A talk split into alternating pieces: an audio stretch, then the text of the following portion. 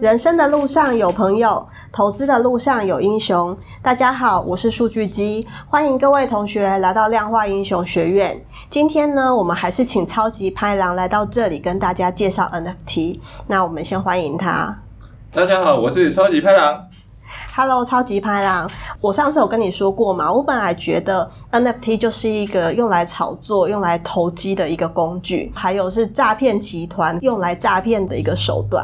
那上次听你讲完之后，才发现说，哎，原来 NFT 呢，它还有很多其他我没有想过的功能，就是你说的那个赋能，比如说有一些社群的功能啊，然后会让你有尊荣感啊，有一种 VIP 的感觉，对不对？是啊，对啊。就是除了我理解的这些之外，到底一般人会为了什么去买 NFT 呢？可不可以再更详细的跟我们介绍一下？对对，我觉得要先从动机开始说起，对啊，嗯，就是买 NFT 的人主要分成。两种，一个就是刚才你说的投机或投资的人，对吧？嗯、因为他可能认为 NFT 短期内有很大的炒作空间。再来，另外一种人就是纯粹做收藏的用途了，自己很喜欢，然后想要收藏他的所有权。大部分大部分的人其实的确是投资的人是比较多的，然后收藏的人是比较少数的。这样，你买 NFT 的话，其实你就要先知道你是属于哪一种人。目前来看，以投资来说，其实都是很有风险的，因为就一个潮流来看，其实它是算蛮后面的。对，所以、哦、你上次有讲。它其实二零一七年就开始出现了嘛，所以现在再加入其实是算比较晚了。二零一七年有雏形的出现，对，对那真正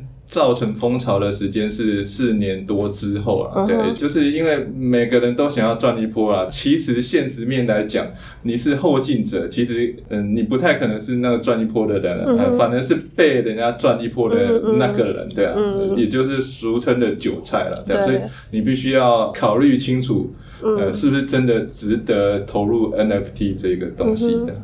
那你刚刚说有一些人他其实是真的想要收藏嘛，但是。上次你也说啦，其实你买 NFT，其实你买的并不是艺术品本身，而是数位资产的所有权。比如说我去买一个房子，或者是我买一块地，虽然我交易的时候我是拿到一张所有权状，可是我实际上我可以住进那个房子，我实际上可以摸到我买的那一块地。可是我从 NFT 拿到这个数位资产的所有权，我又能够干嘛？NFT 比较特殊的一点就是说，其实大部分的概念它其实停在那个数位资产的所有权，对吧？你这个所有权还包含背后的那个赋能啊。那所谓的赋能就是刚才提到了，像比如说可能让你拥有一些特权。社群的参与或者是社交价值，但是我觉得这里要特别提出来的是，NFT 除了拥有那个数位资产的所有权以外，有的时候啊，它还可以拥有数位资产的智慧财产权。对，也就是说可以使用在自己的其他社群或产品上，就是拿你那个 NFT 使用在贩售或盈利上。但是可以做到哪些事情，其实是看 NFT 创作者的定义啊。它发行的时候，其实就会说，你拥有部分的智慧财产权，可能可以拿来做成你的商品。是，但是大部分的 NFT 不会让你有所谓的智慧财产权，也就是说，你很难再创作或者是再拿来贩售或授权之用，对啊。那我可以把它拿来当我的脸书的头贴，可以用吗？嗯，那当然都可以这样，没有去盈利就可以。对对，所以是不是你的 NFT 可以让你授权？呃，在其他商业用途，你在买之前可能要先详细的了解一下。所以这个东西其实跟你买房子不太一样，有时候只可以拥有所有权。比如说村上隆的小花系列的 NFT 或者姜育庞克，他没有开放智慧财产权给那个买家了，嗯、所以商业用途只能是那个创作者才可以去使用的。但是有些，比如说像呃无聊猿，他把那个商业使用权都给了买家，所以包含把它变成 T 恤或者手表，就有人拿来再创作，然后来贩售。那所以。买的时候，其实要去了解他是不是有做这样的授权的。嗯嗯嗯。所以感觉上，如果我买了一个他有授权智慧财产权的 NFT，可能我可以得到的用途跟后面的获利可能会更多。嗯，对。但是基本上，它可能就是必须要有呃相当的知名度或热度嘛，你那些授权才会是相对有价值的。嗯。那你讲到价值，刚刚讲的是有智慧财产权，然后可以在商业上使用，所以它会有获利，实际上的价值。那你上次在那个特别节目里面讲到内在价值，内在价值是什么？你说有四个。这是你自己归纳出来，啊、还是什么大师讲出来的话吗？这个基本上是我自己的理解了，因为我、嗯、我其实我觉得看任何一个商品，你其实可以把它分成呃外在价值跟内在价值。外在价值就是比较可以量化的部分。我觉得 NFT 大部分的的价值是在所谓的内在价值啊，它有四个内在价值，对啊？好，所以现在要跟我们讲到底是哪四大内在价值？第一个。我觉得他就是有一个艺术性价值。有钱人啊，因为有钱嘛，所以他想要买车买房来彰显地位。嗯，他有钱，他就可以去买到这些东西啊。所以这些东西相对来讲，它是没有内在的独特性。但是 NFT 每一个都是独一无二的嘛。有钱人再怎么有钱，他可能也没办法买到我手上的艺术品或数位资产，嗯、除非我把它卖掉。所以这种独特性就是有所谓的艺术性价值。不知道你可不可以认同？可以，可以，可以，我理解。第二个就是尊荣感啊，像你买了一个 NFT 啊，其实相当于买到一个社群，或者是买到一个名人俱乐部的入场券。那个入场券它可能会给予你一些特殊能力，比如说可以。获得一些 NFT 的白名单，你可以早期买到新的 NFT，甚至于你可以跟名人使用同一类的头像，跟他们在俱乐部里面聊天。今天跟人家讲说啊，你跟某个名人在同一个俱乐部来比赛，就是不一样的。嗯，哎，你所谓的俱乐部是一个具体的俱乐部吗？还是只是在网络上的一个俱乐部？通常就是一个网络上的社群啊，像 Discord、Clubhouse。啊，对啊。嗯，对，类似这种社群啊，对啊，嗯，就一定要有人介绍你，你才能够进来的地方。对对对，但是他们可能认的就是这一个 NFT 项目的拥有者才可以加入这个社群，对。第三个就是，我觉得 NFT 其实后来的一个特性就是博弈性了。赌博的意思吗？对对对，就是应该说 NFT 其中一个玩法，它就是会类似像福袋，或者是加上一些抽奖的元素了，对啊，比如说呃，你有机会抽到永久免费每天喝一杯饮料，或者是永久停车，还是获得艺人某一年收入的几成。其实这种感觉啊，会让就是人人觉得他都有机会中到特殊奖项，对啊，那。去买乐透的感觉，对啊，所以会让人有博弈的快感。对，过年的时候便利商店嘛，还有百货公司都有那种福袋一样的那种感觉。对对对对，基本上大家可能都很享受这个咪牌的过程。对对对，那还有呢？第四个内在价值是什么？就是可以享有一些特权的，啊，那个特权可能是非常特殊的，像购买演唱会门票的第一排啊，不用跟人家抢，就像去伊朗拉面优先入席的概念，对吧？不用排队带来的那个幸福时刻是无价的，对吧？对，如果大家都在抢五月天的演唱会门票，然后我完全都不用抢，我说，哎，我随时都可以买得到第一排的好几张座位，然后说走就走，对啊，这种感觉真的很很不错，就看你跟什么人去说走就走。你刚刚提到的这些价值啊，让大家觉得 NFT 好像值得来试看看。那如果我想要买的话，我要怎么买？我要去哪里买？对啊，比较安全的当然就是走平台或者交易所的方式。对啊，嗯、买 NFT 最主要就是有三种方式啦，呃，平台的交易，然后再来就是交易所的交易。最不安全的就是钱包的交易。钱包互转是比较不安全的。对，最安全的当然就是透过 NFT 的平台跟交易所的交易最安全，因为它可以保证买卖双方的交易安全。交易的话是同时进行的，对啊。但是钱包的交易可能就是类似私底下的交易，除非双方有一定的信任关系啊，啊，不然有可能是。啊，我打 NFT 给你，你没有把钱打给我，哦、我就不付钱就跑走了，对啊，就会有风险了。买卖一个 NFT，它可能创作者可以享有版税，透过钱包的转换的话，某种程度就是要规避掉让创作者有抽到版税的机会。它同时会增加交易的风险。那有哪一些是比较知名或者是比较安全的平台或交易所吗？现在有六个比较大的 NFT 区块链啊，有以太坊、Polygon、Solana，还有币安智能链，还有 Telos 跟 Flow，每个 NFT 的区块链都有它呃相对应的交易所。嗯哼，对啊。那比如说 OpenSea 支援以太坊跟 Polygon，NFT 区块链都有相对应的交易平台去支援。如果你以流动性来考量啊，参与人数最多的还是在以太坊上面，对啊。也就是说，OpenSea 这个 NFT 的交易平台。以太坊链的特性就是的手续费比较高，然后速度也会比较慢。然后 NFT 项目在每个平台、每个链可能也会不一样啊，所以都要做一个综合性的考量。那有可能它同时在不同平台一起发行吗？应该只会绑定一个 NFT 区块链去发行啊。最后通常结果就是那个冲一波以后价格直直落，很多炒作的成分啊，对啊，所以。你可能也没太多机会在另外一个链再做发行。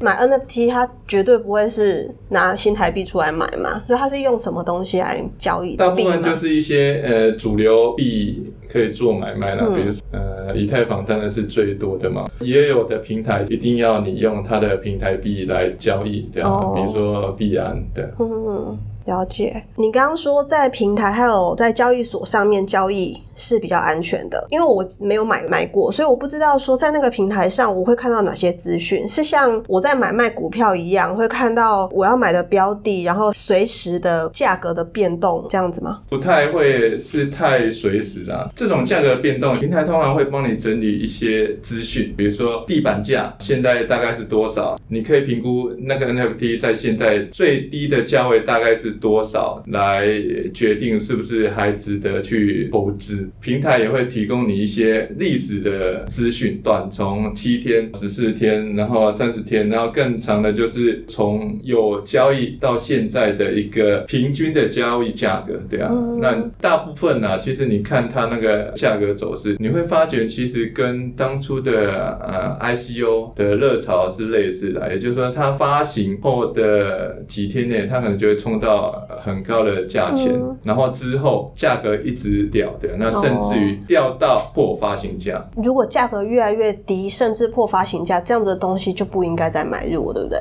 对，尤其是交易量越来越少，你有热潮的时候，你可能还很容易去脱手，因为你有流通性。嗯，但是。等那个热潮过后，流通性变很差，交易量变很少，卖的一个好价钱，其实也相对困难很多很多很多。其实这真的就是有一定的赏味期啊，对啊，所以我觉得。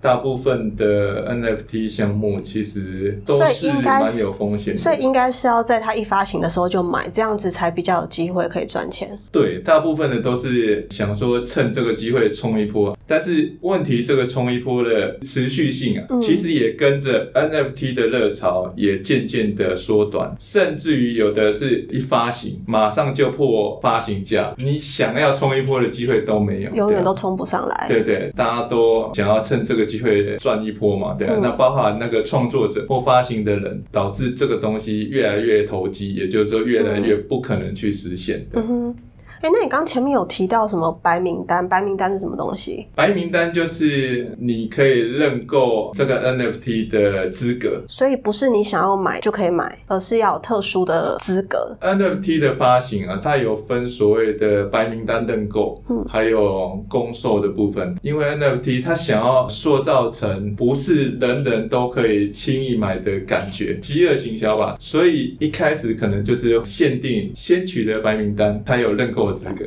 你有认购的资格以后。你可以选择要不要去认购它。对，嗯，白名单的这个资格通常是怎么取得的？有时候会比较麻烦啊，通常都要完成一些要求的一些任务，才可以取得所谓的白名单。什么任务？用密室逃脱？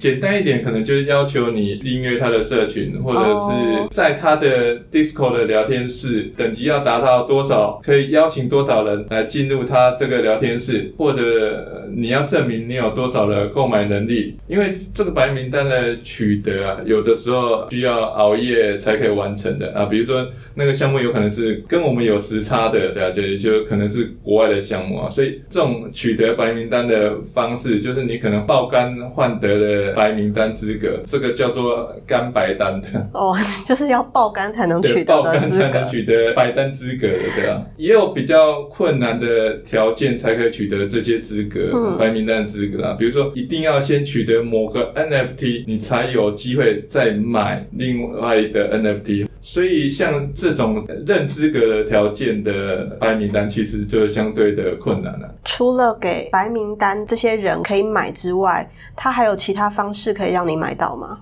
如果你想要以发行价的价格取得那个 NFT，其实还是可以等它的公售、公开发售，就是每个人都有购买的资格，但是它数量有限啊，所以你可能需要跟人家抢，可能是抽签或者是先抢先赢，对啊，很多人去写那个机器人来跟你抢，所以发展到最后，其实没有机器人要抢赢也是非常不容易的，所以到后来都是用电脑来抢。